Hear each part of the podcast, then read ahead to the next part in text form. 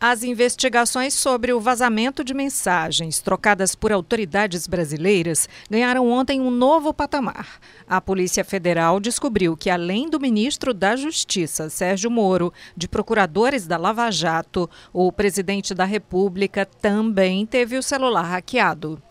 E não só o dele, tem muita gente nessa história. O celular também do presidente do Superior Tribunal de Justiça, STJ, ministro João Otávio Noronha, do presidente do Senado, Davi Alcolumbre, do presidente da Câmara, Rodrigo Maia, da Procuradora-Geral da República, Raquel Dodge, além de ministros do Supremo Tribunal Federal, o STF. O número de vítimas do grupo-alvo da Operação Spoofing é de pelo menos mil pessoas, segundo a Polícia Federal.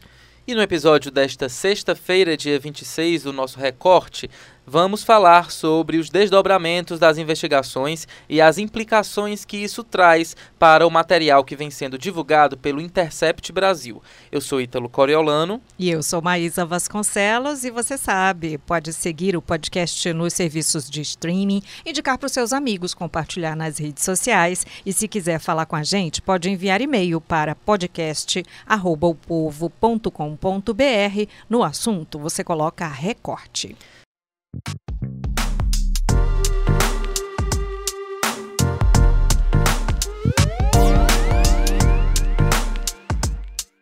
Bem, para debater o tema do episódio de hoje, nós temos aqui dois convidados ilustres, o editor de política do Povo, João Marcelo Sena. Olá, Marcelo. Obrigado, Ítalo. Obrigado Oi, João. pelo convite. E também o repórter Nute Pereira. Olá, Nute. Oi, Ítalo. Oi, Maísa. Olá. Obrigado pelo convite. Bom, gente, até o momento são quatro pessoas presas. O Walter Delgatti Neto, conhecido como Vermelho, o Gustavo Henrique Elias Santos, Suelen Priscila de Oliveira e Danilo Cristiano Marques. Para a gente entender um pouco dessa operação toda, eu vou pedir então para vocês fazerem aí um apanhado do que, que aconteceu até agora. É, na reportagem de hoje, inclusive, a gente traz uma linha do tempo que faz meio que uma lembrança desses acontecimentos prévios, né? Em junho, no dia 4, foi o dia em que o ministro Sérgio Moro afirmou que teve o celular hackeado Uhum. e ordenou a investigação. E cinco dias depois é, surge o primeiro, a primeira matéria do The Intercept Brasil, em que o Moro supostamente teria interferido nas operações da Lava Jato junto com o chefe da operação, Deltan Dallagnol.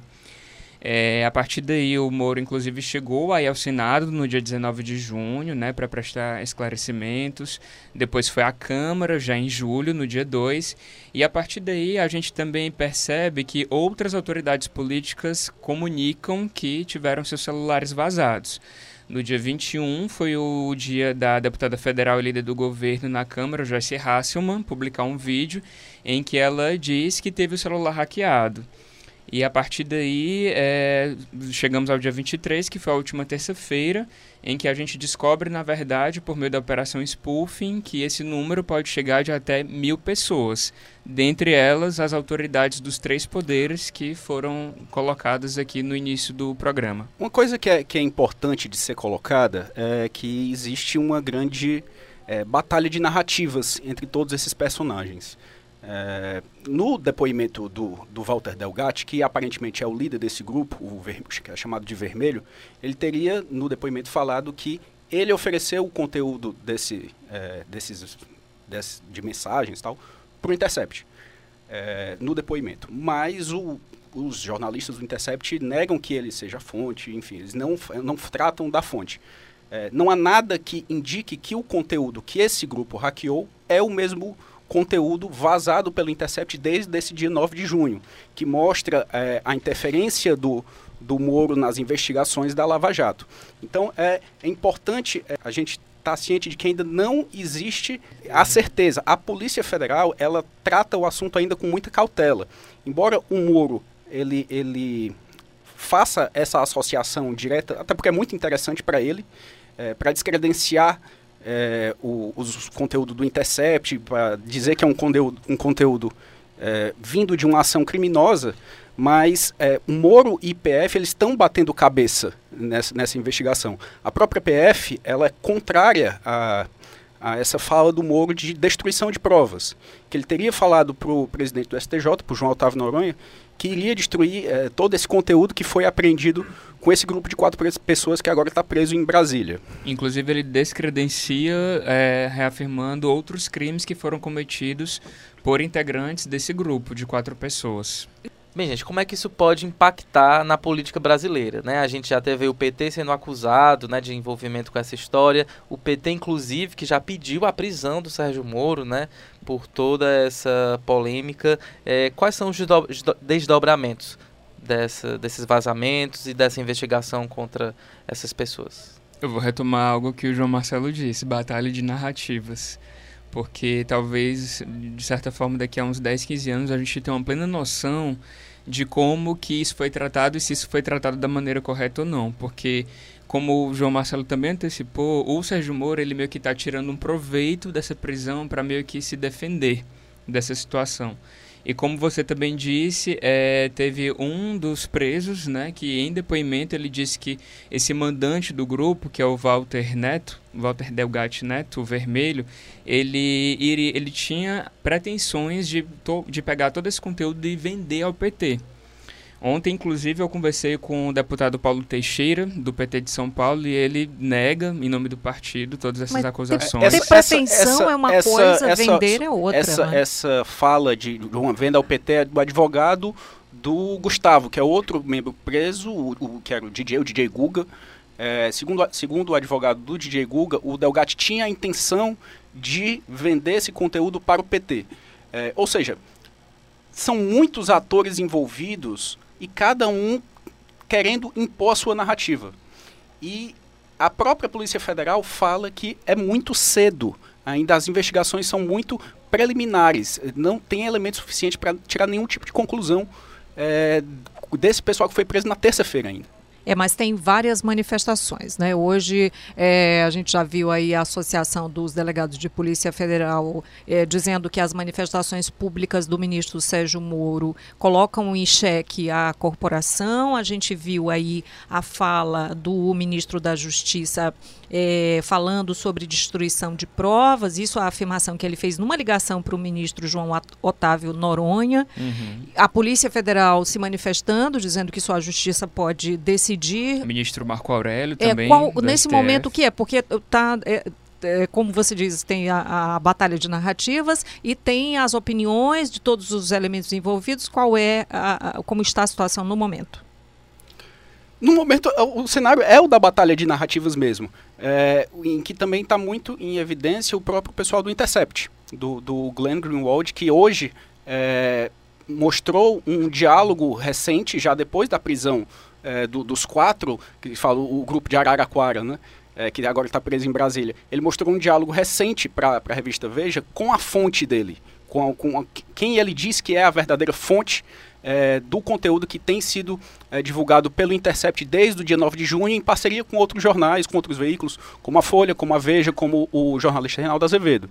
É, ou seja, tudo, é, a, a, versão do, do, do Glenn, do Intercept, é que esse grupo não tem nenhuma ligação uhum. com o, o, a fonte do Intercept, nem com o conteúdo vazado divulgado pelo Intercept. Inclusive porque o foco das matérias do Intercept é, é o foco está no procurador Deltan Dallagnol, né? Isso. É, em, todas as, é, em todos os diálogos é, que foram publicados, é, sempre estava presente ou o Deltan Dallagnol diretamente ou é, personagens de grupos de procuradores do Ministério Público Federal grupos em que, teoricamente, o Deltan Dallagnol é, faria ou faz parte. E falando inclusive em Deltan, né, matéria publicada hoje mostrou que ele teria recebido 33 mil reais de uma empresa investigada pela Lava Jato. Mas bem, voltando aqui para a nossa história, um dos suspeitos, o Walter Delgatti Neto, que é considerado líder do grupo, como a gente já disse, teria afirmado em depoimento à Polícia Federal que teria dado material ao jornalista Glenn Greenwald, do Intercept. Mas é importante a gente lembrar é, que o crime está no hackeamento dessas informações e não uhum. na divulgação deles. Exatamente, até porque nós temos um código de ética jornalística né, que permite a publicação de informações que são ditas de interesse público. E a questão do sigilo da fonte é algo que está na Constituição, então é constitucional. E uma das coisas que eu mais tenho ouvido também de fontes que são cientistas políticas, né, as análises que elas fazem, é que a gravidade do hackeamento é uma coisa, né? E a gravidade do que foi divulgado em termos de ações no âmbito da Lava Jato é outra. Os dois casos merecem investigação.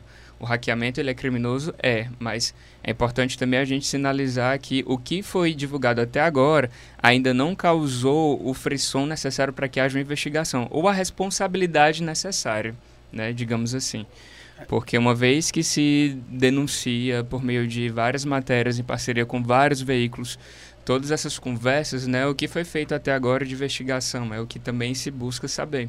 É que além de, de não é, estar comprovado, estar esclarecido, é uma ligação direta é, do grupo do Intercept com esse grupo que está preso é, é, em Brasília, só seria configurado um crime se fosse comprovado que houve, por exemplo, um pagamento para esse grupo que está preso em Brasília para que é, fosse hackeado o celular de um terceiro. Essa questão do pagamento é interessante a gente citar também que houve uma movimentação financeira nas contas do, do grupo preso de 627 mil reais entre março e junho. E também foi apreendido na casa de um desses presos 100 mil reais em espécie. Então, inclusive, é, pessoas que estão apoiando, algumas autoridades que estão apoiando é, Sérgio Moro, Detona Dallagnol e tudo que foi feito da Lava Jato, eles estão muito firmes nessa acusação. Eles tentam, de certa forma, traçar uma linha entre esse dinheiro e o vazamento das informações. Mas é importante lembrar que nada foi configurado em termos de prova até agora de que haja uma ligação entre esses pontos. E lembrando que o Delgatti, por exemplo, já tem antecedentes criminais, por, ele já respondeu por estelionato. Bom, tem um outro aspecto aí é, que tem sido levantado né, hoje, é, que essas investigações deixaram bem evidente, é que ninguém está salvo de ser hackeado. A, a República foi hackeada com uma manchete, a capa do povo traz hoje, né? É, e é uma modalidade criminosa que vem se tornando cada vez mais frequente, né? Quando alguém diz meu celular foi hackeado, uau! Né? Então, por que, que o, o meu, pobre mortal, vai ser poupado? Né? Afinal, trocar mensagens é seguro? O jornalista Luiz Viana, da Rádio Povo CBN, ouviu hoje o Jefferson Sampaio, analista de sistemas da Morphos, especializada em segurança cibernética, que explica como isso aconteceu. Vamos ouvir. Primeira regra para não se preocupar nesse, nesse contexto que você expôs é não utilizar meios que possam ficar registrados para poder transitar informações é, sigilosas. Se você tem os seus aplicativos bem configurados, com as senhas de duplo fator, por exemplo, habilitados, que seja feito a alteração dessa senha da caixa postal, isso com, com, com esse procedimento tendo sido executado de forma correta, não há nenhum risco para as pessoas, para as autoridades em utilizar esses aplicativos, okay. tá? E vocês, quais são os cuidados que vocês tomam com as conversas de vocês? Tá é, tudo sob controle? Eu já, eu já ouvi uma frase, eu não vou conseguir dar o, o devido crédito, é que o, o, jeito mais seguro de você estar é, na internet é você não estar na internet. é, a partir do momento que você está, você está exposto.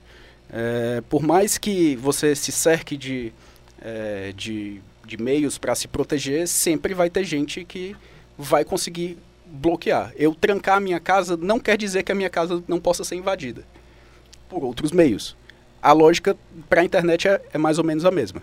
Bom, vamos ouvir aí algumas dicas do Jefferson Sampaio para manter os dados em segurança.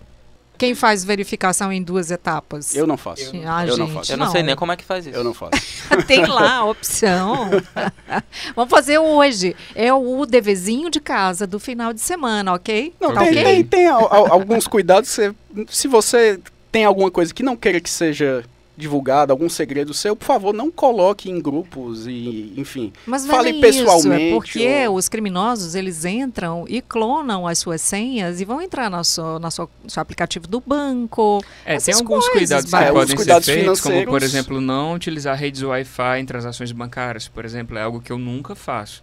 Sempre que eu preciso acessar muito. o aplicativo do banco, né, do meu celular, eu vou para meus, os meus dados, eu saio do Wi-Fi. Isso é uma coisa que, inclusive, eu aprendi em uma entrevista entrevista com o, a pessoa que fundou aquele software antivírus, o McAfee. Ele disse que nunca utiliza redes Wi-Fi no celular dele. Ele sempre utiliza os dados móveis para esse tipo de transação. É, sem Ficou contar, uma lição. sem contar aquelas O senhas Wi-Fi fica só né? para baixar o vídeo no YouTube mais rápido, alguma coisa assim. Uhum. Nunca banco, para não. transação bancária. E eu sempre apago É. as minhas conversas. É, cuidado, o hacker está seguindo você. Bom, é isso então, o deverzinho de casa do final de semana. E lembrando que a gente está fazendo brincadeira aqui, mas foi o governo brasileiro que foi hackeado. E por um hacker considerado tosco em muitas das avaliações, avalie o que os russos não sabem. É verdade. Muito obrigada, Nute. Muito obrigada, João Marcelo. Obrigado, gente, pelo convite. Sempre um prazer enorme estar aqui. Obrigado, Maísa. Obrigado, Ítalo. Prazer. Obrigado, Nútil. Obrigado, João Marcelo. Esse foi o Recorte 118. Um bom final de semana para todo mundo. A gente volta segunda-feira. Tchau. Roteiro e produção. Irna Cavalcante, Edição, publicação e produção. Bruno Melgácio, Áudio. André Silvestre, Coordenação de produção. Camila de Almeida, Estratégia digital. João Vitor Duma.